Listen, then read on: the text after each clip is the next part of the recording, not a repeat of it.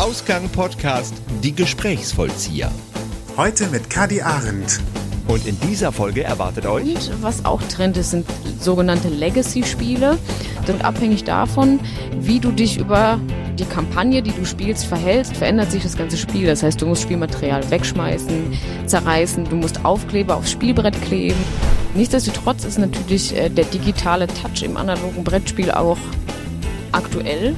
Ich liebe atmosphärische Musik beim Spielen. Das macht dein Herz halt einfach, es macht dich rasend. Dein Herz rast halt dann auch nochmal, wenn die Musik immer ansteigt. Das alles und mehr jetzt in Ausgang. Spiel. Eine Definition nach Duden. Tätigkeit, die ohne bewussten Zweck um Vergnügen zur Entspannung aus Freude an ihr selbst und an ihrem Resultat ausgeübt wird. Ja, wir begrüßen euch recht herzlich zur Ausgang-Podcast, die Gesprächsvollzieher. Und heute gibt es zum Thema Spielen auch einen Gast für euch. Und dieser Gast mag Reisen und Wandern. Manchmal jongliert sie auch oder spielt Rollenspiele. Zu ihrer großen Liebe haben sich allerdings auch Brettspiele entwickelt, die sie auf ihrem Blog Spielfritte auf Herzen und Nieren testet. Und wenn ihr Lust habt, mit uns ein Spiel zu spielen, dann begrüßt mit uns recht herzlich Kadi Arendt. Ja, hallo. Hallo. Hallo. Spielfritte. Das klingt so abstrus, das ist erklärungsbedürftig. Was ist denn eine Spielfritte? Das ist eigentlich total einfach zu erklären. Mein bester Freund und ich haben diesen Blog, also damals war noch jemand anders dabei, aber dieser Blog wurde halt gegründet. Und äh, das, was wir gerne machen, ist spielen und Pommes essen. Am liebsten mit sehr viel Mayo und viel Salz und äh, doppelt frittiert am besten auch noch. Und da war für uns schnell klar, dass wir diese beiden Leidenschaften miteinander verbinden sollten und da ist eben die Spielfritte entstanden. Okay, also es ist keine Person als solches oder kein Spitzname, sondern es ist einfach die Kombination aus beidem. Inzwischen ist es tatsächlich quasi eine eine Figur, es ist keine Person, aber die Spielfritte ist natürlich das Logo und ähm, in liebevoller Handarbeit wird die Spielfritte auch von äh, Sebastian, das ist mein bester Freund, äh, aus Fimo hergestellt. Ach, du Lust. Und äh, Also richtig zum Anfassen. Das ist nicht nur reine grafische Genau, äh, Erlebnis richtig. gesagt, sondern es ist wirklich plastisch. Ja, genau, auch. Und die Spielfritte ist auch immer auf unseren Fotos äh, zu sehen und äh, die ist auch immer mit auf äh, Messen oder wenn wir unterwegs sind. Ähm, ich habe auch eine in der Tasche, weil man braucht immer eine Spielfritte. Und äh, ja, das hat sich dann so daraus entwickelt. Wie seid ihr auf die Idee gekommen, daraus einen Blog zu machen? War das beim Pommesessen abends und ihr habt ein Spiel gespielt und habt gesagt, eigentlich wäre es doch mal cool, anderen zu sagen, welches Spiel man mal wirklich spielen könnte? Ähm, oder Vorweihnachtszeit, man sucht nach Geschenken für Freunde und sagt halt, die Auswahl ist so groß, ich habe gar keine Orientierung, welches Spiel ich denn jetzt verschenken könnte. Was war euer Ausgangspunkt zu sagen, es braucht einen Ratgeber, eine Hilfestellung dazu, welches Spiel man spielen könnte? Ja, also die, die Intention ist halt von, äh, damals war es der Alex und eben Sebastian, die äh, dieses Projekt gegründet haben und mich dann auch am Anfang direkt dazugenommen haben, weil es gibt natürlich Interview, äh, Interview ähm, Spielseiten, wo es auch Interviews gibt, wo es Berichte über Spiele gibt und äh, Regelerklärungen. Aber das, was uns gefehlt hat, war einfach der der Punkt, das Erlebnis Spielen weil wir haben gesagt, ähm, wenn wir wissen möchten, wie ein Spiel funktioniert, dann lesen wir uns die Regeln durch. Aber uns würde viel mehr interessieren, was macht denn das Spiel mit dir, wenn du es spielst? Und das ist eben die Intention, die wir auf der Spielfritte verfolgen, dass wir eben sagen, ähm, das Spiel ist super, weil es mich aufregt, weil es mich sauer macht oder ähm, weil es mich amüsiert oder vielleicht ist es halt auch einfach scheiße. Und ähm, unser Slogan ist Bier ernst war gestern und ähm, das ist halt so das, was uns persönlich da gefehlt hat, weswegen wir dann sagen, wir gehen da aufs Spielgefühl ein. Wir erklären natürlich auch, worum es geht, damit man das versteht. Aber gerade das, was es mit uns macht, ist halt das, was uns wichtig ist, dann auch zu transportieren. Weil ähm, deswegen spielt man, meiner Meinung nach oder unserer Meinung nach, um etwas zu erleben, um etwas zu fühlen und nicht um eine Regel zu lesen und sie umzusetzen. Klingt gerade so ein bisschen danach, dass ihr das weniger sachlich angeht. Also ihr schreibt halt nicht sowas wie dieses Spiel hat fünf Figuren, äh, drei Bausteine, einen Plan und äh, Anleitung ist kompliziert, Paris, Athen, auf Wiedersehen, das war's, sondern ihr versucht das so ein bisschen emotionaler zu packen. Ja, also wir machen es, wie gesagt, auch so, dass äh, das Spiel an sich erklärt wird. Im Groben, weil es natürlich bekannte Mechanismen gibt, die immer wiederkehren zum Beispiel. Oder ähm, dass man weiß, da ist echt geiles Spielmaterial drin, das sieht schön aus. Wir sind halt auch Fans von schönen Spielen. Das äh, erklären wir dann natürlich auch, aber gerade ähm, dann kommt eben der Punkt, wo wir sagen, so, Leute, das Spiel macht das und das mit euch. Das äh, versetzt euch in die und die Lage und das löst bei euch, keine Ahnung, Platzangst, Verfolgungswahn aus oder einfach nur äh, Liebesschübe, weil da Einhörner drin sind, weil es einfach mega niedlich aussieht und ähm, vielleicht auch gar nicht so komplex ist. Wir müssen jetzt keine riesigen, komplexen Spiele immer spielen. Ähm, es kann auch einfach ein niedliches Spiel sein, was schön aussieht und einfach uns Freude macht. Und das ist eben der, der Hauptton. Und ja, wir sind dann nicht so nach dem Motto, ähm, dass es eine wissenschaftliche Abhandlung ist, weil wir spielen, weil wir es lieben, weil es uns Spaß macht und nicht, weil wir eben darüber irgendwas Wissenschaftliches ähm, der Welt kundtun wollen.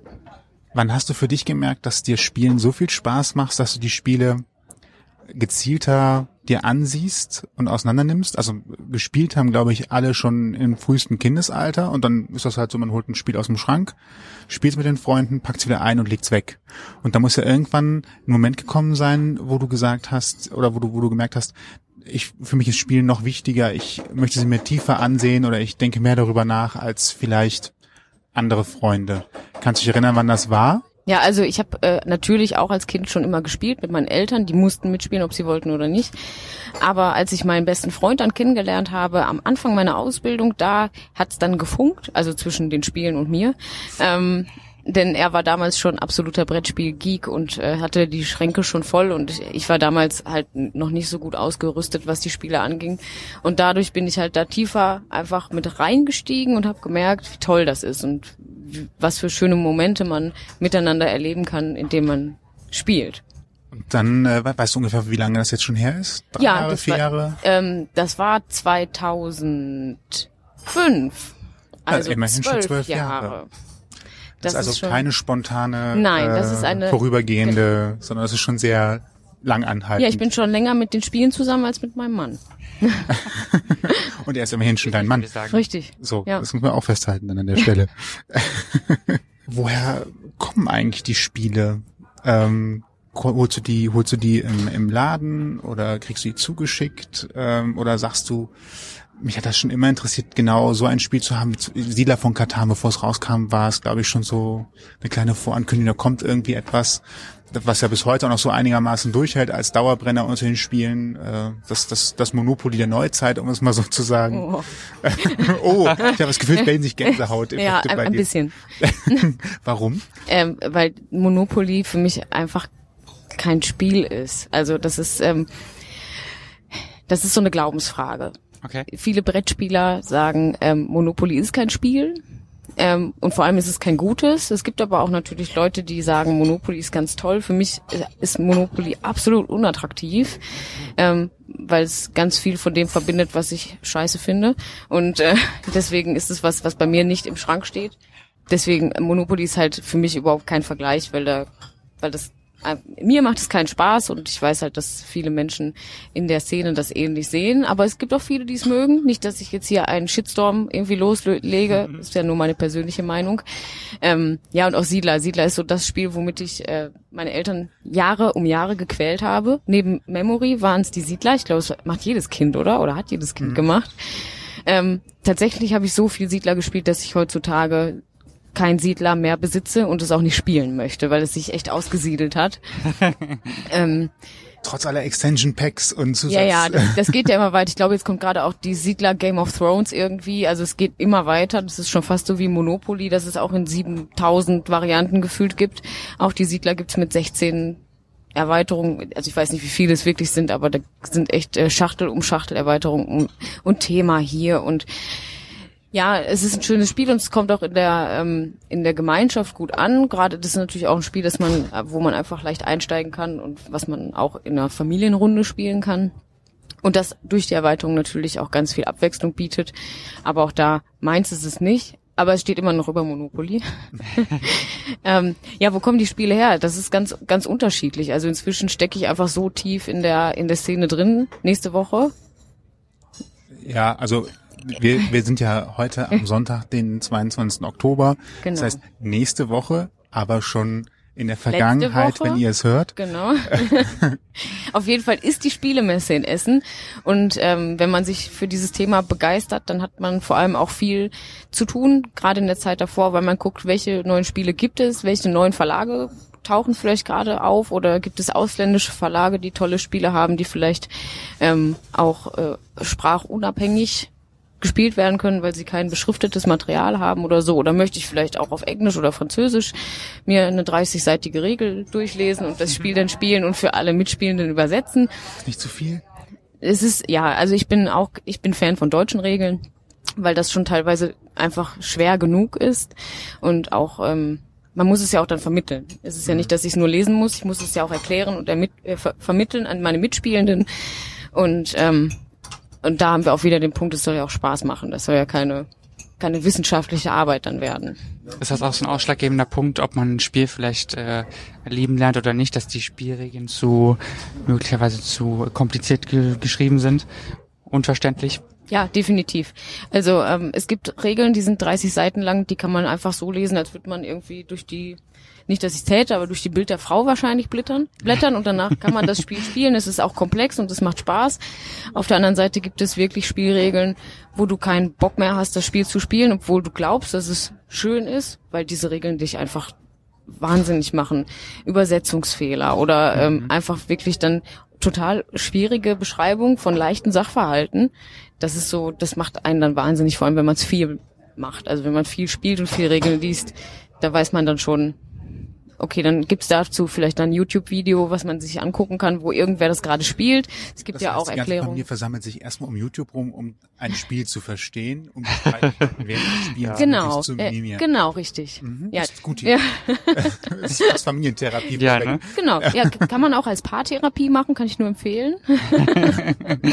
Deswegen mag ich zum Beispiel keine Kochbücher, weil da ist es nämlich oftmals ähnlich, dass äh, die für meine Begriffe viel zu kompliziert geschrieben sind oder oder die Schritte einfach auch unlogisch beschrieben werden und du bist dann schon an einer Stelle, wo du feststellst, oh, eigentlich hätte ich jetzt was ganz anderes machen sollen. Ja, ich erinnere mich gerade an mein Kochbuch von ja. gestern Abend, wo die fertigen Zutaten, also dass die Zwiebeln klein geschnitten werden sollte, stand nicht im Rezept, sondern in der Zutatenliste schon. Ja. Also eine klein geschnittene gewürfelte Zwiebel und dann mache ich das Rezept und stelle fest, ich soll die Zwiebeln in die Pfanne tun, aber die habe ich noch gar nicht geschnitten. Einem.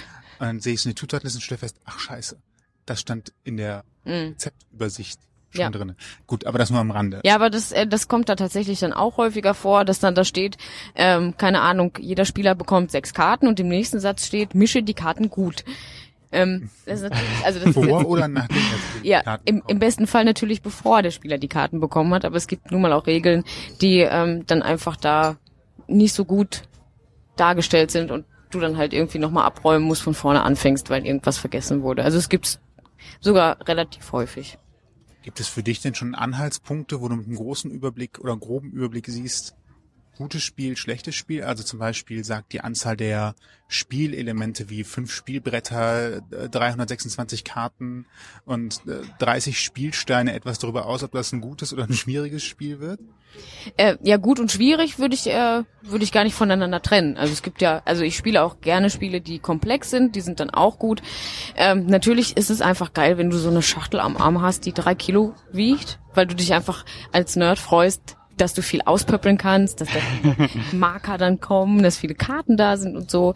Ähm, aber das ist auf jeden Fall nicht ausschlaggebend dafür zu sagen, ein Spiel ist gut oder ein Spiel ist schlecht. Also ich habe durchaus auch Spiele im Regal stehen, die nur ganz wenig Spielmaterial haben und die ich einfach mega gut finde. Auf der anderen Seite sind es dann halt auch die Klopper, die dann vielleicht zwei, drei, vier Stunden dauern und äh, mit denen du wahrscheinlich über den Winter heizen könntest. wow. Ähm, Gibt's denn irgendetwas tatsächlich beim groben Überfliegen, wo man schon so ein Gefühl dafür bekommt? Also was das erste, worauf du schaust, wenn du ein neues Spiel in der Hand hast? Tatsächlich die Anleitung oder? Äh, bevor ich es gekauft habe oder nachdem ich es gekauft habe? Das ist so ein Unterschied. Ah, jetzt. Ja. Ah, eigentlich ja beides. Also das eine ist ja die, die Testerperspektive, wenn du es gekauft hast und das dann ja auspackst oder erhalten hast und es auspackst, dann guckst du ja auch schon so, was erwartet mich da jetzt. Aber wenn du, bevor du es kaufst, dann fangen wir vorne mal an. Wovon machst du so einen Kauf abhängig? Was sind so Kriterien für dich, wo du sagst, das ist ein Spiel, das kaufe ich mir jetzt, das ist es mir wert? Also tatsächlich ist es ganz oft so, wenn ich ein Spiel sehe, das schön aussieht, das weckt mein Interesse, dass ich es mir angucken möchte. Mhm. Ähm, wenn ich ein Spiel habe, was einfach schon einfach kein, für mich persönlich kein schönes Artwork hat, dann reizt mich das natürlich auch nicht so, weil ich gucke mir das schließlich während ich spiele alleine bei anderthalb, drei Stunden an, wie auch immer, ähm, muss es vorbereiten und dann macht es natürlich mehr Spaß, wenn ich was angucken kann, was ich hübsch finde. Das ist aber nicht alles. Wie es auch bei den Menschen so ist, ist es bei den Spielen. Die inneren Werte zählen da schon. Und ähm, dann ist es tatsächlich so, dass ich einfach gucke, ist es vielleicht ein Mechanismus, der mir gefällt. Ähm, es gibt ja auch unterschiedliche Arten von Spielen. Da achte ich dann darauf, ist es was, was ich in meiner Spielgruppe, mit der ich am häufigsten spiele, auch spielen kann. Da gibt es halt zum Beispiel viele Leute, die gerne kooperative Spiele spielen. Das heißt, man spielt gemeinsam als Gruppe gegen das Spiel. Also man gewinnt zusammen oder man verliert zusammen. Und da weiß ich, da habe ich viele Leute, die das gerne spielen. Mhm natürlich kaufe ich nicht nur Spiele, die anderen Leuten gefallen, sondern auch mir, aber da, das, das kann man gar nicht über einen Kamm scheren. Das sind natürlich auch ein bisschen die Trends, mit denen man geht. Da testet man natürlich auch aus, ob man das mag oder ob man es nicht mag. Ähm, prinzipiell kann ich da jetzt nicht sagen, ähm, es ist dieses, dieser eine Aspekt, der mich anzieht. Okay. Manchmal ist es auch der Preis. So auf der, auf der Messe, da gibt's immer so Schnäppchen. Ah, und dann ist der, Schlimm. der Hem, die Hemmschwelle geringer. Ja, weil das kostet dann vielleicht nur fünf Euro und dann muss man das haben. Das heißt, jetzt vor der Messe ist gerade der Augenblick, wo du dein Konto reich gefüllt hast, um äh, zu gucken, welche Schnäppchen du dann noch schnell machen kannst, um es dann mitzunehmen. Ja, also es gibt ein, ähm, ein Spielesparschwein und äh, da kommt das ganze Jahr über Kleingeld rein, dass ich äh, Taschengeld habe. Dadurch, dass ich inzwischen so viele Spiele habe, muss ich sagen, bin ich schon ein bisschen vernünftiger also ein bisschen vernünftiger geworden, was das angeht. ähm, ich kaufe halt nicht so wie am Anfang, äh, wie am Wühltisch irgendwie drei Unterhosen für drei Euro, weil sie drei Euro kosten, sondern ich würde sie dann nur noch kaufen, weil sie mir wirklich gefallen. Weil irgendwann ist auch äh, alleine das Platzangebot zu Hause ausgereizt, das muss man ja auch sagen. Du hast äh, gerade etwas am Rande gesagt, wo ich mir nicht sicher war, ob das, ob das, ob ich da was falsch verstanden habe oder nicht. Spielst du die Spiele, wenn du sie ausprobierst, tatsächlich auch erstmal alleine gegen dich selbst quasi oder hast Nein. du immer einen Mitspieler? Ähm, also es gibt Spiele, die ich alleine spiele, weil es gibt auch Spiele mit Solo-Varianten. Ähm, aber es mache ich halt nicht so häufig und auch nicht so gerne, weil das Spielerlebnis nun mal mehr gegeben ist, wenn man mit mehreren Personen das erlebt, zum Kennenlernen macht es natürlich Sinn, wenn es ein komplexeres Spiel ist, dass man auch alleine spielen kann, ähm, dass man dann äh, vielleicht erst erstmal in einer Solo-Variante spielt, damit ich das kennenlerne und auch vermitteln kann, warum dieses Spiel besonders toll ist. Ähm, weil manche Leute auch bei komplexen Regeln schnell abschalten, wenn du es erklärst. Und wenn du dann aber sagst, wenn du so Cheerleader-mäßig daherkommst, sagst, ey, das ist voll super, da müsst ihr euren eigenen Bauernhof bauen. Ähm, das ist jetzt auch ein super Beispiel. Ähm, ja. Bauernhof? Ja, zum Beispiel Bauernhof. So. Ja, ja, das, ja. ich finde, das zieht auf jeden Fall. Also das ist sehr, Absolut. sehr einladend. Äh, ja, ich habe äh, so Schweine aus dem Dreck ziehen oder sowas. Das genau. das, was ich mir auch so eigentlich wünsche, Siehst wenn du? ich gerade einen Job hätte, den ja. ich hätte. Von daher, ich weiß, dass das bei den meisten so ist und äh, gerade das ist dann das, was ich dann halt natürlich auch gut transportieren kann und möchte. Und wie lange dauert es, äh, bis du so ein Spiel ausgiebig getestet hast, um dann auch vielleicht ein Urteil darüber geben zu können für euren Blog zum Beispiel? Das ist äh, tatsächlich ganz unterschiedlich. Ähm, ist ein bisschen abhängig davon, was für ein Spiel. Wenn's, wenn du ein kleines Spiel hast, was du ähm, mit bis zu vier Personen spielen kannst, dann spiele ich es halt gerne in allen Konstellationen, also zu zweit, zu dritt, mhm. zu viert und auch in unterschiedlichen Runden, einfach um zu sehen, verändert sich der Spielspaß mit den Mitspielenden, ähm, ist es ähm, geeignet für Menschen über ähm, keine Ahnung, über einem gewissen Alter, so ich nehme jetzt mal meine Eltern, mhm. ähm, die sind vielleicht nicht interessiert, ein Reaktionsspiel zu spielen, wo man innerhalb von einer Sekunde schalten und irgendeinen bestimmten eine bestimmte Figur greifen muss, die man gerade sieht oder auch nicht sieht. Ich glaube, meine Eltern sind aus dem Alter einfach raus, wo die da Bock drauf haben. Ähm, aber ich versuche das halt aus allen Facetten herauszutesten, damit ich eben auch sagen kann, was ich dabei erlebt habe. Mhm. Und vielleicht haben andere, die dann vielleicht einen Blogartikel lesen, die Möglichkeit, das auf sich selbst zu übertragen. Hm, klingt, klingt äh, einleuchtend. Müssen Spiele heutzutage eigentlich äh, auch elektronische Bestandteile haben? Oder gilt das klassische Brettspiel auch noch als modern? Ja, also ich, ich, ich denke, die analogen Brettspiele sind auf dem Vormarsch, ganz klar. Also das sieht man auch an, an der Entwicklung von den, äh, wenn wir jetzt die Messe nehmen, von der Messe, ähm, von den Ausstellern her, von den Neuheiten. Es erscheint jedes Jahr Neuheiten an Spielen, manchmal sogar zweimal im Jahr von den Verlagen her. Ähm, und da merkt man immer, dass da, ähm, dass das immer, immer interessanter wieder wird für die Leute. Ähm, nichtsdestotrotz ist natürlich äh, der digitale Touch im analogen Brettspiel auch aktuell Und es wird sich mit Sicherheit auch weiter ausbauen. Es gibt halt einige Spiele, die einfach eine App-Unterstützung haben, die einem das selbst leichter machen. Mhm. Ich kann also, vielleicht ein Beispiel gerade reinbringen. Ich habe mir ja eure Seite vorher auch äh, angesehen. Sehr löb. Und äh, habe mir geguckt, was könnte ich mir eigentlich wieder vorstellen, so als Spiel zu holen. Ich bin relativ arm ausgestattet, was Gesellschaftsspiele angeht und bin dann beim äh, 5-Minuten-Dungeon hängen geblieben mhm. und äh, habe dann festgestellt, dass tatsächlich da eine App-Unterstützung vorhanden ist. Genau. Eigentlich letztendlich nur, wenn ich das richtig verstanden habe, als Timer und nicht, genau. äh, also ein anderes Element ist nicht, es könnte auch eine Sanduhr eigentlich drinne sein, nur äh, dieser Timer hat halt noch eine Musik, die wohl immer dramatischer wird, je schneller es auf die genau. Ende der fünf Minuten zugeht. Ja.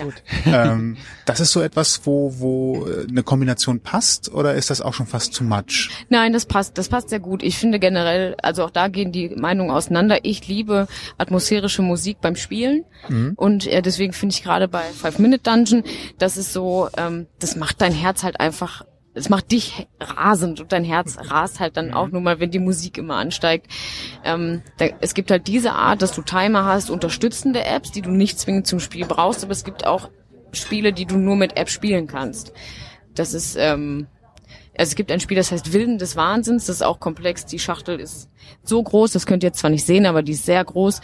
Ähm, und da braucht man wirklich die App, weil die App quasi den Gegner spielt. Also man ist als Spielgruppe, ist die, das sind die Guten und äh, Ziel ist es, möglichst viele Monster zu töten und ein Mysterium aufzudecken quasi. Und das Spiel wird dann über die App, äh, also der Gegner wird über die App generiert und ähm, so hast du halt die Möglichkeit, das so zu spielen. Aber auch dann tatsächlich nur so. Das ist dann, das mag man oder mag man nicht. Ich finde es schön, also auch wenn gerade in dieser App ist es halt so, dass zwischendurch mal eine Tür knarzt oder so. Das macht, das finde ich äh, ganz grandios. Und es gibt auch einfach viele analoge Brettspiele auch als digitale Umsetzung. Also zum Beispiel fürs Tablet gibt es einfach das als schnelles Computerspiel, sag ich mal, was man dann mal eben zocken kann. Und da bin ich auch totaler Fan von, weil ich halt gerne auch mal, wenn ich gerade mein Päuschen mache und es ist niemand da, dann mal eine schnelle Runde von irgendeinem Spiel spiele, was ich gegen den Computer dann spielen kann. Mhm. Ja, klingt einleuchtend, dass man dann so sich sein Lieblingsspiel nochmal zu Gemüte führen kann. Der Computer ist dann quasi der Gegner. Genau, richtig. Mhm. Aber es ist halt kurzfristiger. Wenn wir von richtigen Computerspielen sprechen, da komme komm ich nicht unter komme ich nicht unter fünf Stunden irgendwie weg, weil wenn ich halt ich habe auch eine Playstation, ähm, wenn ich Playstation oder Computer spiele, dann bin ich halt fünf Stunden einfach weg, weil ich in dieser Welt bin. Ähm, das kann ich mir leider meistens nicht erlauben zeitlich und ähm, so ein Brettspiel auf auf dem Tablet ist halt in fünf bis zehn Minuten gespielt. Das kann man wirklich mal zwischendurch machen. Oder auch wenn man keine Freunde hat. Oh, oh nein, nein, nein, das war aber nicht. Oh nein. Wie dramatisch. ich, ich habe ja tatsächlich auch ein Brettspiel mal auf dem, auf dem äh, Tablet und auf dem Handy gespielt, was ja eigentlich kein richtiges Gesellschaftsspiel ist, wie wir eben gelernt haben.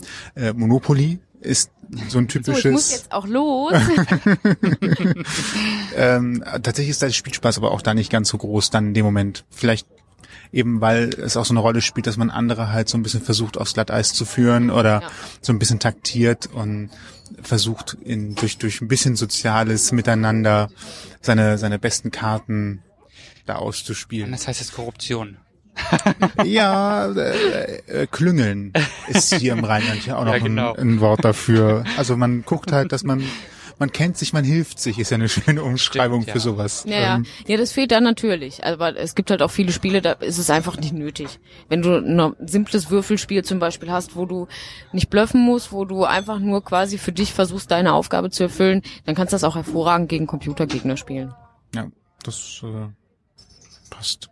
Kriegst du manchmal vorweg die Spiele als ähm, Exemplar und wirst dann gefragt, ähm, was können wir hier noch verbessern? Also gibt es so etwas überhaupt wie so eine Art na, Qualitätsmanagement klingt direkt so trabend und so böse, aber äh, so jemand, der halt sagt, ich habe hier folgendes, wir haben hier folgendes Spiel und sind eigentlich kurz davor, es rauszugeben, ähm, aber wir wissen noch nicht so ganz, ob man nicht an der einen oder anderen Stunde was schrauben müsste. Gibt es da so Instanzen, wo man dann vielleicht auch mit einbezogen wird und gefragt wird, was können wir noch verändern oder was war vielleicht nicht stichhaltig? Eine Schlussredaktion würde man das, äh, glaube ich, bei den Medien auch nennen. Gibt es sowas und also, ist damit einbezogen? Äh, sowas gibt es, aber das sind dann tatsächlich die Redakteure in den Spieleverlagen, mhm. die dann sich darum kümmern und auch da optimieren etc. Damit habe ich überhaupt nichts zu tun. Ähm, was aber zwischendurch immer mal wieder passiert. Wir kennen auch einige Spieleautoren und bei Spielen ist es so, dass du vorher einen Prototypen machst. Also du bastelst, du hast eine Spielidee, du bastelst das Spiel zu Hause und spielst es und wenn es halt spielbereit ist, dann sagst du, ich möchte das jetzt in verschiedenen Gruppen spielen. Und das machen wir häufiger mal, dass wir dann die Spiele mit den Autoren zusammen spielen und denen danach unser Feedback geben. Das ist aber quasi die Stufe, bevor das überhaupt bei einem Verlag eingereicht wird. Und mhm. sobald es halt bei einem Verlag ist, sind dann die entsprechenden Redakteure dafür zuständig. Okay, gut. Aber interessant, dass es sowas gibt. Äh, das heißt, man lernt die Autoren halt irgendwann mal kennen und dann, genau. wenn man guten Kontakt zueinander hat, dann kann es halt mal so, so Spieleabenden kommen oder wahrscheinlich selbst ausgeschnittene Karten und ja, äh, genau. handmodellierte Knet, Knetmännchen oder sowas zum Einsatz kommen. Ja, das, das ist tatsächlich so. Also das ist ähm, dann schon selbst gebastelt. Es muss natürlich spielbar sein und ähm, wenn ich Prototypen bastel, dann möchte ich natürlich auch, dass die schön aussehen. Ich habe ja gerade schon gesagt, ich stehe auf schöne Spiele, von daher, wenn ich sowas mache, muss bei mir auch schön aussehen, aber das ist natürlich nicht Voraussetzung. Es muss, man, man muss es spielen können, die Regel muss gut sein und ähm, wenn es dann noch Verbesserungsbedarf gibt und wir den finden, dann teilen wir den natürlich auch gerne mit und helfen da den Autoren vielleicht noch die eine oder andere Kleinigkeit noch besser zu machen. Bei deiner Erfahrung, was muss ein Spiel einfach haben, damit es gut ist und funktioniert? Was ist so ein Kriterium, was man nicht außer, außer Acht lassen darf? Auch da kann ich wieder nur von meiner Meinung sprechen. Ich weiß, dass es, ähm, dass, ja, aber es, da gibt es so viele unterschiedliche Meinungen. Für mich ist zum Beispiel total wichtig, dass es Interaktion im Spiel gibt. Das heißt nicht, dass wir, ähm, wenn wir hier drei, wir drei sitzen hier am Tisch und jeder trinkt seinen Kaffee und guckt auf sein Handy. Solche Spiele gibt es auch. Also nicht, dass man da die Aufgabe hat, aufs Handy zu gucken, sondern dass jeder das tut, was er gerade eben tut. Oder aber wir teilen uns alle drei ein Cupcake. Ähm, das heißt, wir tun etwas zusammen. Das heißt, auch meine Aktionen sind davon abhängig, was ihr tut. Ab, mhm. abhängig, wie groß dein Stück vom Cupcake ist, muss ich halt gucken, wie groß ist meins und was bleibt für Toni über.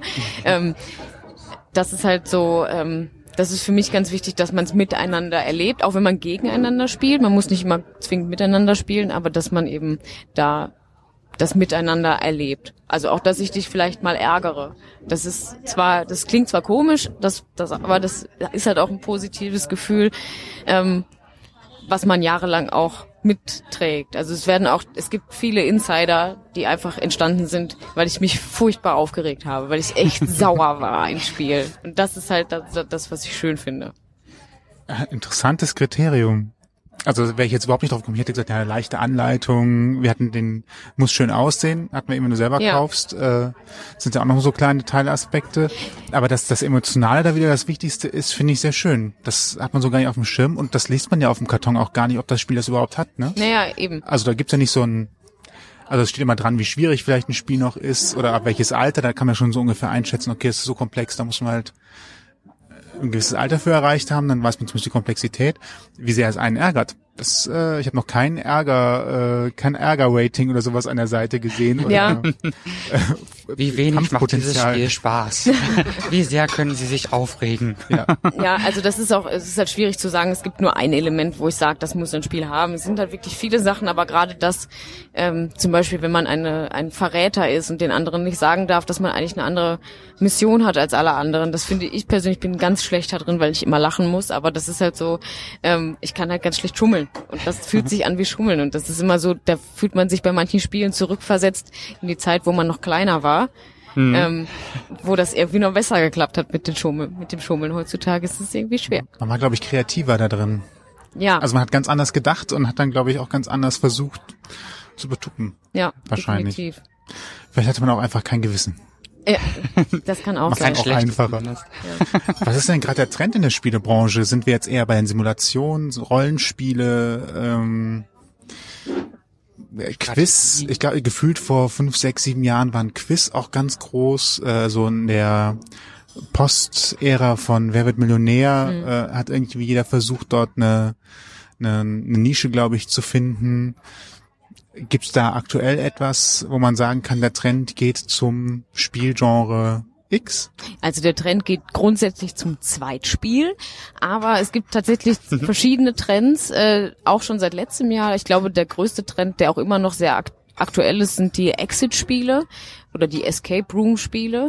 Das gibt es auch als, äh, das kann man auch in echt machen. Das heißt, man wird in einen Raum eingeschlossen und muss versuchen, aus diesem Raum innerhalb von einer Stunde rauszukommen, indem man Rätsel löst, Hinweise findet etc. Und das gibt es eben auch ähm, in analoger Brettspielform von verschiedenen Verlagen und das ist auch sehr, sehr, sehr emotional und aufregend. Ähm, und dann glaube ich tatsächlich, dieses Jahr sind Einhörner besonders in, was mich persönlich sehr freut. Aber ähm, generell Thema Einhorn, es ist halt manchmal tatsächlich, ich glaube letztes, vor zwei Jahren waren es die Wikinger, davor waren es plötzlich Zombies und äh, das ist tatsächlich, äh, das kann man schon erkennen. Ich glaube, dieses Jahr sind es die Einhörner. Und was auch Trend ist, sind sogenannte Legacy-Spiele. Das ist dann äh, ein Spiel, was du anfängst mit sehr leichten Regeln quasi und abhängig davon, wie du dich über die Kampagne, die du spielst, verhältst, verändert sich das ganze Spiel. Das heißt, du musst Spielmaterial wegschmeißen, zerreißen, du musst Aufkleber aufs Spielbrett kleben und so verändert sich das Spiel abhängig davon, ob du ähm, Aktion A, B oder C, um es leicht zu erklären, gewählt hast. Und am Ende hast du halt ein Spiel, was du, also abhängig vom Spiel kannst du es halt trotzdem noch weiter benutzen, aber so wie du es hat, hast, haben es vielleicht nicht viele andere, weil jeder unterschiedliche Entscheidung einfach getroffen hat. Das ist interessant. Das klingt äh, Ganz anderer komplett, Ansatz. komplett äh, verstörend schon fast für mich. Ja, schon. Ich glaube, ich muss mal öfter wieder Gesellschaftsspiele spielen. Ja, solltest du. Er bleibt für mich da so, so als auch, ja. Botschaft drin. Der Winter kommt, äh, ne? Richtig, die Abende werden Steht dunkler, draußen in den Park gehen ist sowieso nicht mehr so, es ist wieder Zeit für Gesellschaftsspiele. Ja. Ähm, es gibt ja auch diese Institution, ähm, das Spiel des Jahres. Ja. Ähm, kurz mal für, also man sieht den Aufkleber immer, aber so richtig, wer dahinter steckt, was dahinter steckt und so weiter, das weiß ich eigentlich gar nicht. Was ist denn das Spiel des, oder wer, wer ist das Gremium des Spiel des Jahres? Also es gibt den Verein Spiel des Jahres und die, das sind quasi die, ich, ich, ich weiß nicht die genaue Anzahl, ich glaube es sind zwölf oder vierzehn, vielleicht vertue ich mich auch. Eine Anzahl irgendwo in der Es- also genau, also das ist äh, der Verein Spiel des Jahres, da sind ein paar Menschen hinter, die halt diesen Verein betreuen und äh, ja, die haben sich eben zur Aufgabe gemacht herauszufinden, was ist denn das in Anführungsstrichen beste Spiel dieses Jahres und da gibt es drei Kategorien. Es gibt einmal das normale Spiel des Jahres, es gibt das Kennerspiel des Jahres und das Kinderspiel des Jahres. Kennerspiel war das andere? Genau. Okay, was ist äh, Kennerspiel? Da sind die Ansprüche einfach anders. Also ähm, dieses Jahr wurden diese drei Preise auch schon verliehen und das Spiel des Jahres ist einfach zum Beispiel dieses Jahr ein sehr familientaugliches Spiel. Das heißt King Domino und es ist tatsächlich auch Domino, aber äh, in aufgemotzt und mit einem mit einer Veränderung in der Mechanik, aber im Kern ist es Domino, es sieht niedlich aus. Das kann man halt super auf dem Familientisch irgendwie spielen. Die Kennerspiele sind vom Anspruch her einfach ein bisschen höher. Das spielt man vielleicht nicht unbedingt mal eben. Und ähm, tatsächlich ist dieses Jahr auch sind ist eine Reihe dieser Escape Room Spiele, also Exit ähm, äh, Kennerspiel des Jahres geworden. Ja und Kinderspiel des Jahres ist ja ist ja glaube ich klar. Ja. Das ist äh, aber das diesjährige Kinderspiel des Jahres ist auch super für Erwachsene. Was ist das? das heißt Ice Cool. Da ist man in der Pinguinschule und muss die Pinguine durch die Schule schnipsen. Und es gibt immer einen Pinguin, der dann der Aufpasser ist und der die fangen muss, um denen die Schülerausweise abzunehmen. Und da kann man halt wirklich mit ein bisschen Übung richtige Tricks schnipsen. Da bin ich echt beeindruckt. Ich kann das überhaupt nicht. Ich bin absolute Niete da drin. Aber man kann die Pinguine so schnipsen, dass die in einer Runde durch die ganze Schule rutschen und so ein Kram. Und äh, das macht sehr, sehr viel Spaß und ist auch gar nicht nur für Kinder. Aber der Anspruch ist halt eben, das sind diese drei Gruppen, quasi Kinder, Familie und die Experten. In Anführungsstrichen. Und solche Spiele verkaufen sich dann sicherlich wahrscheinlich auch besser, wenn es darum geht, äh, Geburtstage oder ähnliches. Ja, natürlich, klar. Das ist ja, ähm, es gibt halt verschiedene Kriterien, die dann einfach überprüft werden. Welche genau das sind, kann ich jetzt gerade gar nicht sagen, aber ähm, da gibt es halt einfach einen Katalog, der beachtet wird bei der Auswahl. Dann gibt es die große Verleihung, die auch äh, sehr, sehr emotional ist. Ich war dieses Jahr auch dabei und äh, das ist schon total schön zu sehen, wie dann die Autoren und die Verlage sich freuen. Ähm, und natürlich ist es, wenn du den Stempel hast, du bist Spiel des Jahres, dann bist du natürlich gerade vor Weihnachten bist halt dabei, weil das ist halt das Aushängeschild. Ne, wenn ich nicht weiß, was ich kaufen soll, kaufe ich ein Spiel des Jahres, weil damit kann ich nichts falsch machen, weil davon wird gesagt, dass es ein gutes Spiel ist. Auch wenn man da natürlich sagen muss, dass es total subjektiv ist, ob mir ein Spiel gefällt oder nicht. Davon mal abgesehen, aber vom Prinzip her sind alle Spiele, die jetzt ausgezeichnet wurden, sind durchaus gute Spiele. Die Frage ist halt nur, ob es dann auch, ob diese Spieler bei dem passenden Besitzer landen, der da auch Freude dran hat. Und es sind auch immer nur drei im Jahr, die ausgezeichnet werden? Oder? Vom, Also in jeder Kategorie eins, das ausgezeichnet wird? genau, vom Spiel des Jahres, ja, aber es gibt noch so unzählige andere ähm, Spieleauszeichnungen, die dann auch auf den Schachteln teilweise drauf sind. Die sind nicht so bekannt, aber es, es gibt auch Spiele, die haben einfach den unteren Rand voll mit irgendwelchen Auszeichnungen, weil die dann noch einen Grafikpreis kriegen und in der Schweiz noch ausgezeichnet werden und was weiß ich nicht alles. Und das ist dann natürlich auf jeden Fall vielschichtiger. Wenn du gerade auch Grafikpreis und so weiter sagst, man macht sich, glaube ich, manchmal gar keine Gedanken darüber, ähm, wer bei so einem Spiel alles beteiligt sind. Also das erste Verwunderliche, es gibt erstmal einen Autor. Genau. Das hatten wir ja eben schon. Das heißt, dass derjenige die Spielidee hatte und sich ungefähr ausgedacht hat, so Pi mal Daumen soll es aussehen. Dann gibt es also offensichtlich noch einen Grafiker. Das ist der, der nach den Vorstellungen des Autors dann die passenden Bilder, Spielsteine wahrscheinlich auch und ähnliches entwickelt. Was ist dann noch beteiligt? Eine Redaktion hast du noch Genau. gesagt? Dann gibt es die Redaktion, die sich das einfach dann, die das Spiel aufarbeitet und vielleicht noch auch anpasst und die dann einfach für ein einheitliches Layout und äh, für die Regeln etc. sorgt und sowas. Und das ist natürlich dann natürlich der große Verlag, der dann auch noch die Vermarktung übernimmt etc. Da muss er eben die Texte nochmal prüfen. Äh, wie wird's verpackt? Wie wird es geschickt verpackt, damit es nicht zu viel Platz wegnimmt? Ja, und das muss dann auch noch, es gibt bei Spielschachteln natürlich auch genormte Schachteln, damit man die im äh, Regal vernünftig, ähm, im, im Einzelhandelsregal zum Beispiel vernünftig auch stapeln kann. Dann musst du da noch gucken, worum es geht. Dann geht's natürlich auch noch um die Vertriebswege, die natürlich auch am besten über die Verlage dann auch noch genutzt werden und so weiter und so fort. Okay, aber damit haben wir so mal einen großen, groben Überblick, weil am Ende, am, ich habe mal gedacht, okay, da gibt's jemanden, der hat eine Idee gehabt oder vielleicht ein Team, das hat eine Idee gehabt und dann, ja, wird das schon irgendwie fertig werden. Ich glaube, das ist so in der Regel gar nicht bewusst, was da Es noch ist sehr, sehr, sehr für Menschen Arbeit. dran beteiligt ja. sind. Es ist generell auch sehr viel Arbeit und es ist auch schwerer, als man denken mag, ein Spiel sich auszudenken und es so hinzukriegen, dass es spielbar ist, interessant ist, wieder Spielreiz bietet. Und ähm, ich habe es auch selbst total unterschätzt, weil ich dachte, so ein kleines Kinderspiel macht man mal eben schnell, ja, von wegen. Also das ist einfach sehr, sehr viel Arbeit. Hast du denn mal versucht, ein eigenes Spiel zu entwickeln? Ich habe tatsächlich zwei eigene Spiele entwickelt. ah, sind die ähm, auch draußen? Noch nicht. Nein, äh, ich weiß auch nicht, ob sie, ähm, ob sie äh, rauskommen werden. Ich, es, es gab einen, einen Wettbewerb, wo man eben Spiele einreichen konnte zu einem bestimmten Thema. Und ich habe dafür zwei Spiele entwickelt und bin auch in der nächsten Runde. Also vom Prinzip her läuft es so, du schickst denen die Regel, wenn du da mitmachen möchtest und die kontaktieren dich dann und sagen, okay, klingt gut, schick uns bitte die Prototypen oder das war nix, versuch das nochmal. Bei mir haben sie gesagt, schick bitte die Prototypen und jetzt ist es gerade in der Testphase bis Ende November. Dann werden die Favoriten, das ist ein äh, Verein, glaube ich, der das macht, ähm, die Favoriten werden an einen Verlag weitergeleitet und der sucht sich das Gewinnerspiel aus und das wird dann veröffentlicht. Oha. Dann drücken wir mal die Daumen. Ja. Ja, ja. auch. Dann gibt's doch bestimmt einen Blogpost bei euch, wenn das klappen sollte, oder? ja, dann auf jeden Fall. Also das ist schon auf jeden Fall dann drin. Apropos Blog, wie viele, wie viele äh, Posts habt ihr denn da? Wie viele Spiele habt ihr schon getestet? Wo, wo seid ihr da aktuell? Ich glaube, im Moment sind wir bei 660 Einträgen. Wow. Ähm, das ist nicht immer zu einem Spiel, also es sind keine 660 Spiele, wir, wir schreiben ja auch über andere Themen, ähm, aber insgesamt haben wir 600, über 660 Posts inzwischen online gestellt. Und im Moment ist es auch so, weil einfach so viele tolle Spiele auf den Markt kommen und auch viele, die nicht toll sind. Und auch das wollen wir natürlich offen kommunizieren, äh, bringen wir im Moment jeden Tag einen Artikel, Das ist ordentlich, ne? auch sonntags. Auch viel Arbeit dann. Mega viel Arbeit. Ja, Ja, wow. das ist, viel ähm, zu spielen. Man muss aufpassen, dass man nicht durcheinander kommt. Wahrscheinlich bei welchem Spiel hat mich eigentlich nochmal was gestört oder Ja. was fand ich besonders gut oder Ja, also das ist schon, äh, gerade wenn man so viel spielt, ähm, ich meine, es gibt Leute, die freut das, weil die gerade sehr viel Möglichkeit haben zu spielen. Ich kenne jemanden, der wahrscheinlich sich auf die Zeit freut, in der nicht mehr so viel gespielt wird zu Hause. so viel Auswahl gibt's da glaube ich nicht. Ne? Genau.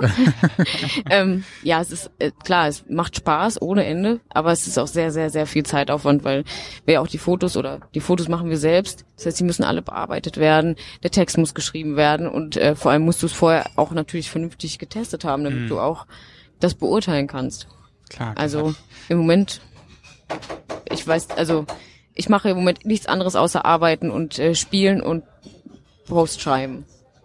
Das ist, ist bestimmt auch manchmal ein bisschen anstrengend, oder? Ständig äh, ein bisschen so aus Zwang vielleicht auch zu spielen, könnte ich mir vorstellen. Man hat ja nicht immer Lust, oder? Hat man ständig Lust? Also ich habe tatsächlich meistens Lust. Es ist sehr, sehr selten, dass ich keine Lust habe auf Spielen. Ich hoffe auch, dass es so bleibt. Ähm, natürlich gibt's auch mal einen Tag, wo man Pause macht und dann äh, mal nicht vor den Würfeln hängt. Aber ähm, das ist tatsächlich relativ selten. Wir kommen gerade auf die Vorweihnachtszeit zu. Hm. Es ist die Zeit, wo man auch mal ein Gesellschaftsspiel verschenken könnte. Und ähm, Vielleicht. zumindest wir beide können sagen, äh, wir fragen diese Frage jetzt nicht, weil wir einen besonderen Hersteller nach vorne schieben wollen, aber gibt es vielleicht einen Tipp oder vielleicht auch zwei oder drei, wo du sagst, das könnte ich mir unter dem einen oder anderen Weihnachtsbaum ganz gut vorstellen, weil ähm, das doch relativ, na ich sag mal, massenkompatibel, also das heißt, äh, vielleicht nicht so kompliziert für Leute, die nicht so oft spielen, geeignet ist, eine tolle Spielidee hat, schön umgesetzt ist ähm, und vielleicht auch so zeigt, was gerade auf dem Markt los ist und vielleicht sogar anstachelt dazu, mal wieder öfter Spiele zu spielen. Ja, ähm, ja, ich, ich persönlich bin totaler Fan von den Exit-Spielen. Ich liebe diese Spiele. Die kommen in allen Runden sehr, sehr gut an und es gibt im Endeffekt keine Regeln. Also man muss halt her herausfinden, worum es geht. Und das finde ich, das ist halt auch, man spielt es gemeinsam und äh, man feiert sich auch gemeinsam, wenn einer was herausgefunden hat, was die anderen einfach nicht gesehen haben. Also das ist definitiv, damit macht man echt nichts falsch. Da gibt es auch die verschiedensten Formate quasi ähm, und die sind alle toll. Ähm, ja, ansonsten ist es halt wieder abhängig vom äh, Vom Typus. ja, vom Typ, genau. Ich überlege gerade. Was äh, immer gut geht bei mir sind äh, so Reaktionsspiele.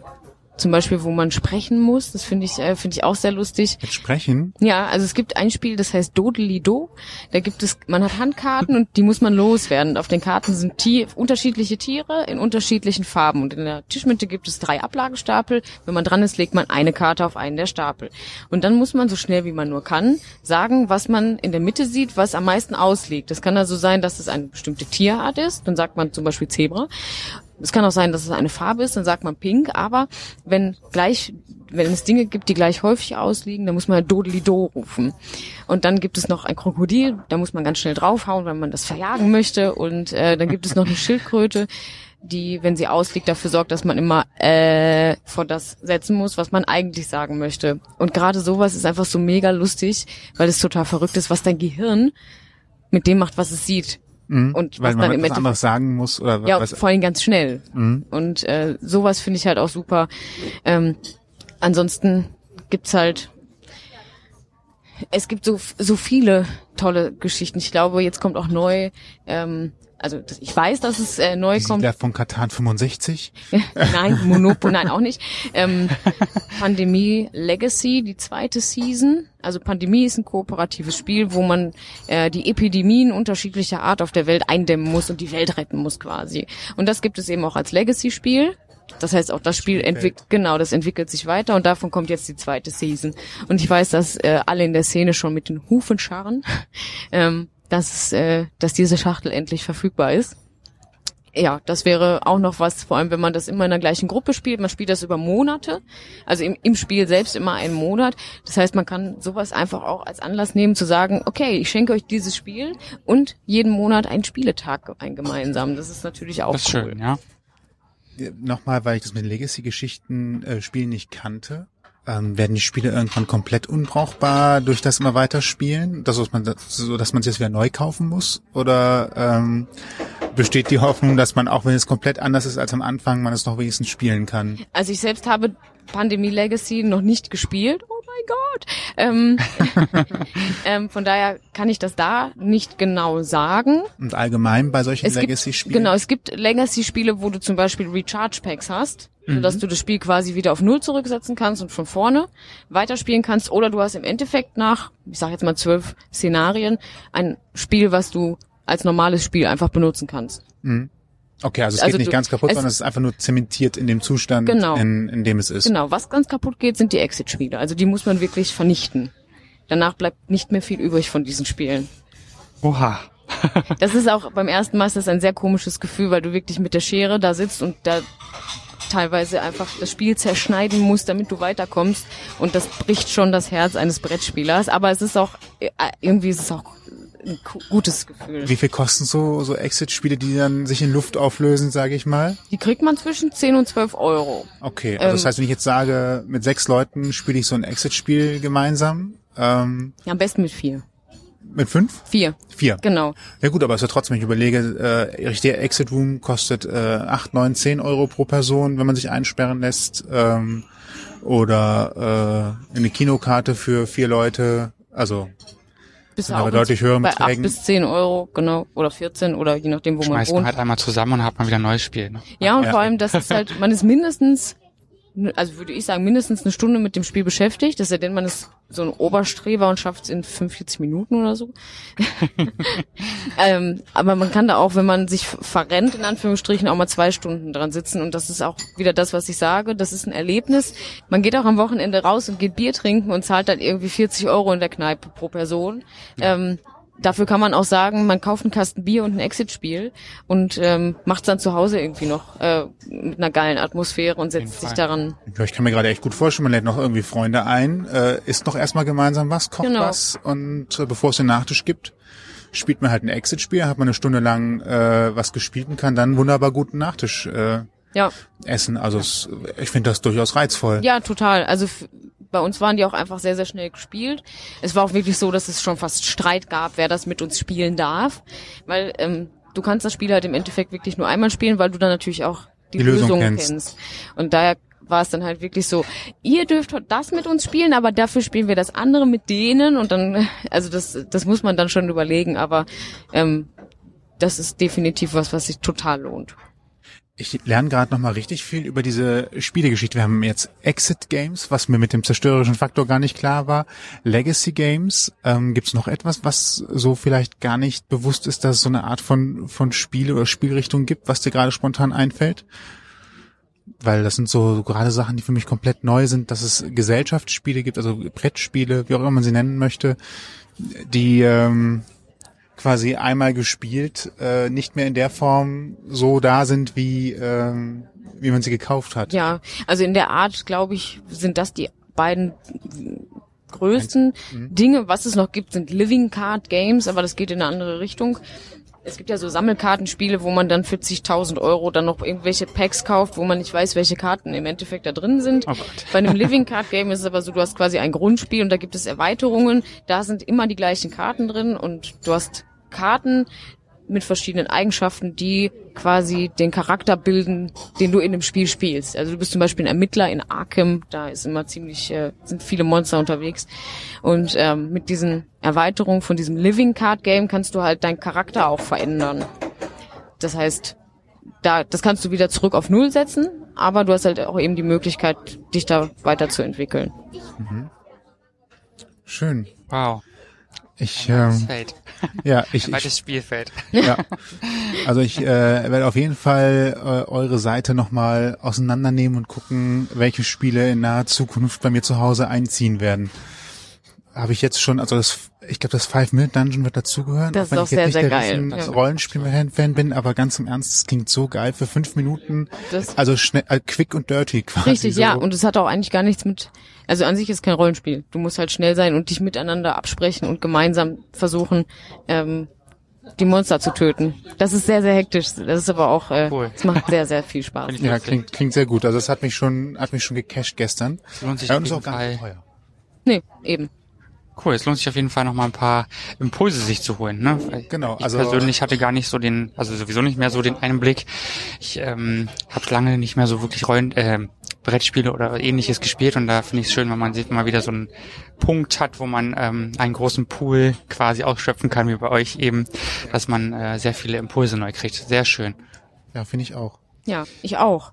Also ich finde es auch schon, dass es so viel einfach gibt und dass es da ganz viel zu ähm, kennenzulernen und zu erleben gibt. Die Schwierigkeit ist wahrscheinlich auch, äh, überhaupt wieder was Neues zu erfinden. Ne? Ich kann mir vorstellen, das ist unheimlich langwierig auch. Ich meine, wir hatten ja vorhin schon den Entstehungsprozess von einem Spiel, aber dann eben auch was wirklich Neues zu, zu erfinden oder eine Erweiterung, wie auch immer, ist bestimmt auch wahnsinnig schwierig, weil es ja auch schon mega viel gibt. Ja, offenbar, und ne? ähm, es kommt halt mit Sicherheit auch bei den Spieleautoren mal vor, dass die eine geile Idee haben und dann machen sie das und dann stellen sie fest, oh, das ist aber so wie Das Spiel gab's ja XY. so Mist, dann nochmal von vorne. Oh je. Ach ja, Rechte muss man auch mal checken. Ja.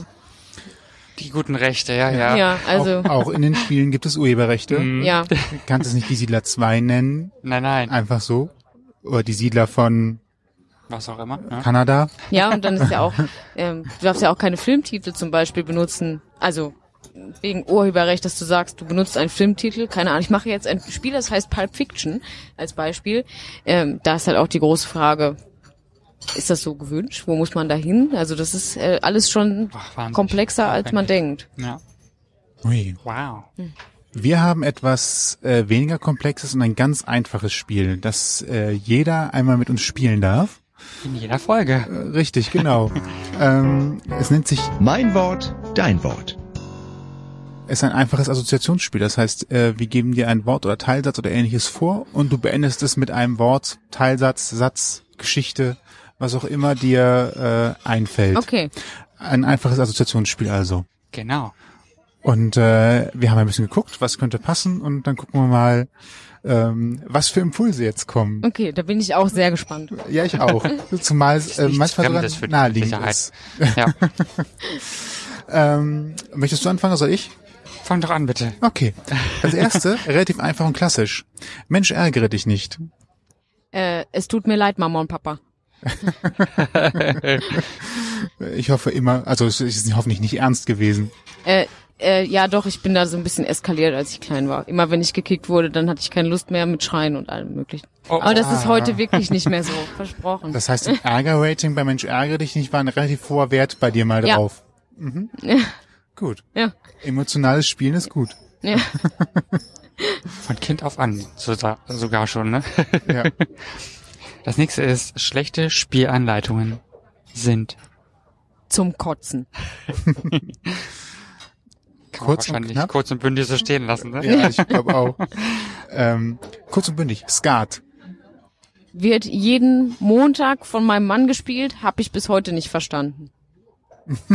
Das sagt die, das sagt die Spieleexpertin. Ja, ich, ich, ähm, ich steig da nicht durch. Ich habe es aber noch nicht ernsthaft versucht, muss ich auch Nee, sagen. aber, aber so komische, Be allein die Begriffe irgendwie sind für mich ein bisschen verstörend manchmal. ja, äh, ich ähm, steig da auch nicht. keine Ahnung, was ganz da. Aber äh, Reh, äh, Ja, und Schwein und ähm, oder war das Doppelkopf? Ja, keine Ahnung. Ja. auch, ja, wir lassen Außerdem es nicht ist das- unser Spiel. Das ist auch nicht sonderlich hübsch. Wir haben ja gesagt, wir mögen schöne Spiele. Ja. Ja, und Verpackung ist meistens mit alten Mustern, äh, wo die Richtig. 52 Karten in der Hülle sind. Und gerne drei Kilo aufwärts vom Gewicht her. Also Skat ist da leider völlig raus. Schade. Das nächste ist, ähm, mein Traumspiel kann. Mein Traumspiel kann Glitzerfontänen schießen. Denn oh, es ist irgendwas mit Einhörnern. weil es gerade aktuell ist auch. Nee, weil ich auch generell ziemlich äh, auf Einhörner abfahre. Ja. Da wird sich der Mann ja freuen, wenn es soweit ist, ne?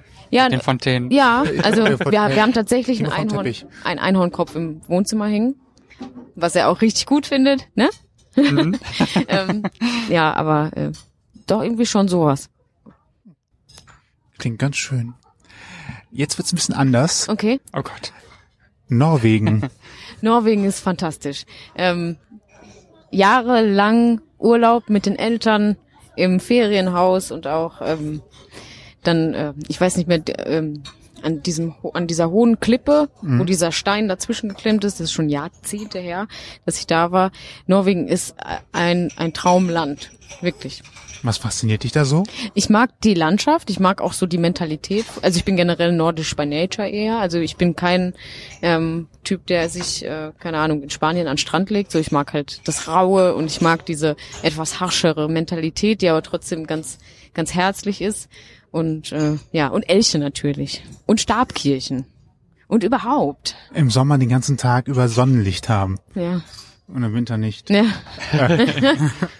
Ja, wer A sagt, muss auch B sagen, ja eben. Spruch, ja. Vielleicht irgendwann nochmal die Hurtig-Routentour. Das wäre Von wo, wo nach, von, von wo nach wo geht die? Ich glaube, die ist unterschiedlich lang, Okay. aber auf jeden Fall ist sie ja an der norwegischen Küste entlang.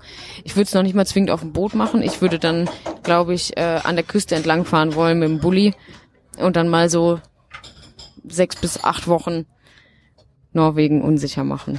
Das klingt sehr schön. Ja, dann würde ich aber auch wirklich den Sommer nutzen, wenn es halt wirklich lange hell ist. Dann Ja, macht's, das- glaube ich, schön viel Spaß. Ja, ja, generell ist das ein geiles Gefühl, wenn du nachts um drei irgendwie draußen sitzt und das ist hell.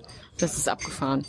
Vor allen Dingen ist der Winter wahrscheinlich äh, bitterkalt, könnte ich mir vorstellen. Ne? Ja, aber auch im Sommer hast du ja auf den Gletschern liegt da Ah ja, noch gut, der klar, Schnee. Das heißt, du stehst dann auf den Urlaubsfotos in Mhm. kurzer Hose im Schnee. Das ist, äh, das mag ich. Cool, Schön. sehr schön. Und last but not least ist nicht dann- weniger lustig. Verhaltensoriginell. Äh, ja, äh, da würde ich Normalität sagen. Also ähm, verhaltensoriginell ist, glaube ich, eines der Worte, das ich zu Hause am häufigsten höre. Ach, tatsächlich? Ja. In äh, also in Zuschreibung deiner Person? Ja, Okay. ja, gar nicht negativ gemeint, sagt er immer. Also ähm, ich sage immer, ähm, dass ich ganz normal bin. Ich höre aber häufig, dass das totaler Blödsinn ist. Mhm. Und ich mag verhaltensoriginelle Menschen, weil ich gerne Blödsinn mache, weil ich mich freue, wenn andere mit mir Blödsinn machen und wenn man einfach mal Kind ist. Auch wenn man vielleicht schon in einem Erwachsenen, wenn auch kleinen Körper in meinem Fall steckt, ähm, dass man einfach mal das tut, wonach einem gerade ist. Ja, Sehr das sollte schön. man sowieso viel öfter tun. Ja, definitiv. Finde ich auch. Ja. Schöne, schöne äh, Schlussassoziation, wie ich Richtig. finde. Ganz wichtig. Jetzt die große Gelegenheit. Wenn man euch sehen möchte, dich anschreiben möchte, Ideen, Vorschläge, Anregungen hat, wo findet man euren Blog? Wie erreicht man dich? Die große Werbetrommel für die Spielfritte. Jetzt folgt ein Werbeblock. Product Placement. Dü, dü, dü, dü, dü. Ja, also unser Blog heißt Spielfritte und den findet man auf www.spielfritte.de und äh, wenn man mich erreichen möchte, dann schreibt man am besten eine E-Mail an kadi, k-a-d-d-y, at spielfritte.de. Ich glaube, das ist die leichteste Möglichkeit. Man findet uns auch bei Twitter, Facebook und Instagram. Und da könnt ihr dann auch, wenn ihr da vorbeischaut, die äh, Fimo-Fritte sehen. Weil Ja, die ist ja auf den ganzen, ganzen Bildern. Euch zeige ich sie gleich noch Wir natürlich. werden ein Foto davon Bin machen. ich gespannt. Ja, und äh, die anderen können das alles auf den Bildern der sozialen Medien sehen. Cool. Alle Links und Hinweise natürlich auch nochmal bei uns im Blog. Natürlich. Und zwar sowohl auf unserer Homepage ausgangpodcast.de oder wenn ihr uns über einen Podcatcher hört, wie zum Beispiel AntennaPod oder Podcast Addict, so wie ich. Genau, oder äh, ganz neu, ich habe es gerade nicht mehr rausgekriegt, äh, muss ich gleich nochmal nachgucken, wie sie hieß. Ich glaube Catcher oder sowas alleine. Ähm, dann seht ihr es auch in der Beschreibung dort und könnt direkt von der Beschreibung aus auf die Seite von Kadi und Sebastian gehen, Genau. um euch über die Gesellschaft, Gesellschaftsspiele. Heute ist es aber mit der Zunge Ja, gut. ist auch Sonntag. Ja, das hängt alles noch so ein bisschen. äh, könnt ihr auf jeden Fall nochmal alles sehen und auf die Links klicken. Ja. Richtig. Und wenn ihr vielleicht selbst einen Spielvorschlag habt, den ihr uns noch unterbreiten möchtet, äh, euer Lieblingsspiel, dann schreibt es uns einfach in die Kommentare auf ausgangpodcast.de oder auf Facebook, da sind wir ja auch unterwegs. Und äh, ja, wir freuen uns über Feedback und äh, über Vorschläge von euch. Sehr gerne willkommen. Genau. Für heute, für jetzt, vielen Dank, Sehr, Kadi. sehr, Sehr schön. gerne. Vielen Dank. Es hat mir sehr viel Spaß gemacht. Uns lustig. Und ich freue mich, dass wir gleich noch Zeit haben, zusammen ein Cupcake zu essen. Ja. Oder Macarons. Oder ein, ein Wir sind Einhorn-Cupcake mit Wir Glitzer. sind nämlich, äh, das kann man kurz sagen, ihr habt es ja auch gehört, wir sind heute mal in einem Café. Genau, Sugarbird Cupcakes in Düsseldorf. Oh, da war wieder schon Product Placement. Ja, wir haben, wir sitzen hier, bekommen. wir dürfen hier sitzen Genau. und den Podcast aufzeichnen und äh, haben währenddessen schon lecker genascht. Und es gibt hier Unicorn Chocolate. oh ja, Ja. das ist ein großer Ach, Grund, geht. Ja. Ja, dann äh, vielen Dank und euch Glitzer. allen zu Hause oder unterwegs, wo immer ihr gerade seid. Einen schönen Abend, gute Nacht oder guten Morgen oder guten Start in den Tag. Viel Spaß auf der Arbeit. Schönen Tag, bis zum nächsten Mal. Bis zum nächsten Mal. Tschüss. Tschüss. Hört euch unsere Folgen ganz einfach an in eurer Lieblingspodcast-App oder bei radio.de, TuneIn.com, iTunes oder natürlich auf ausgangpodcast.de.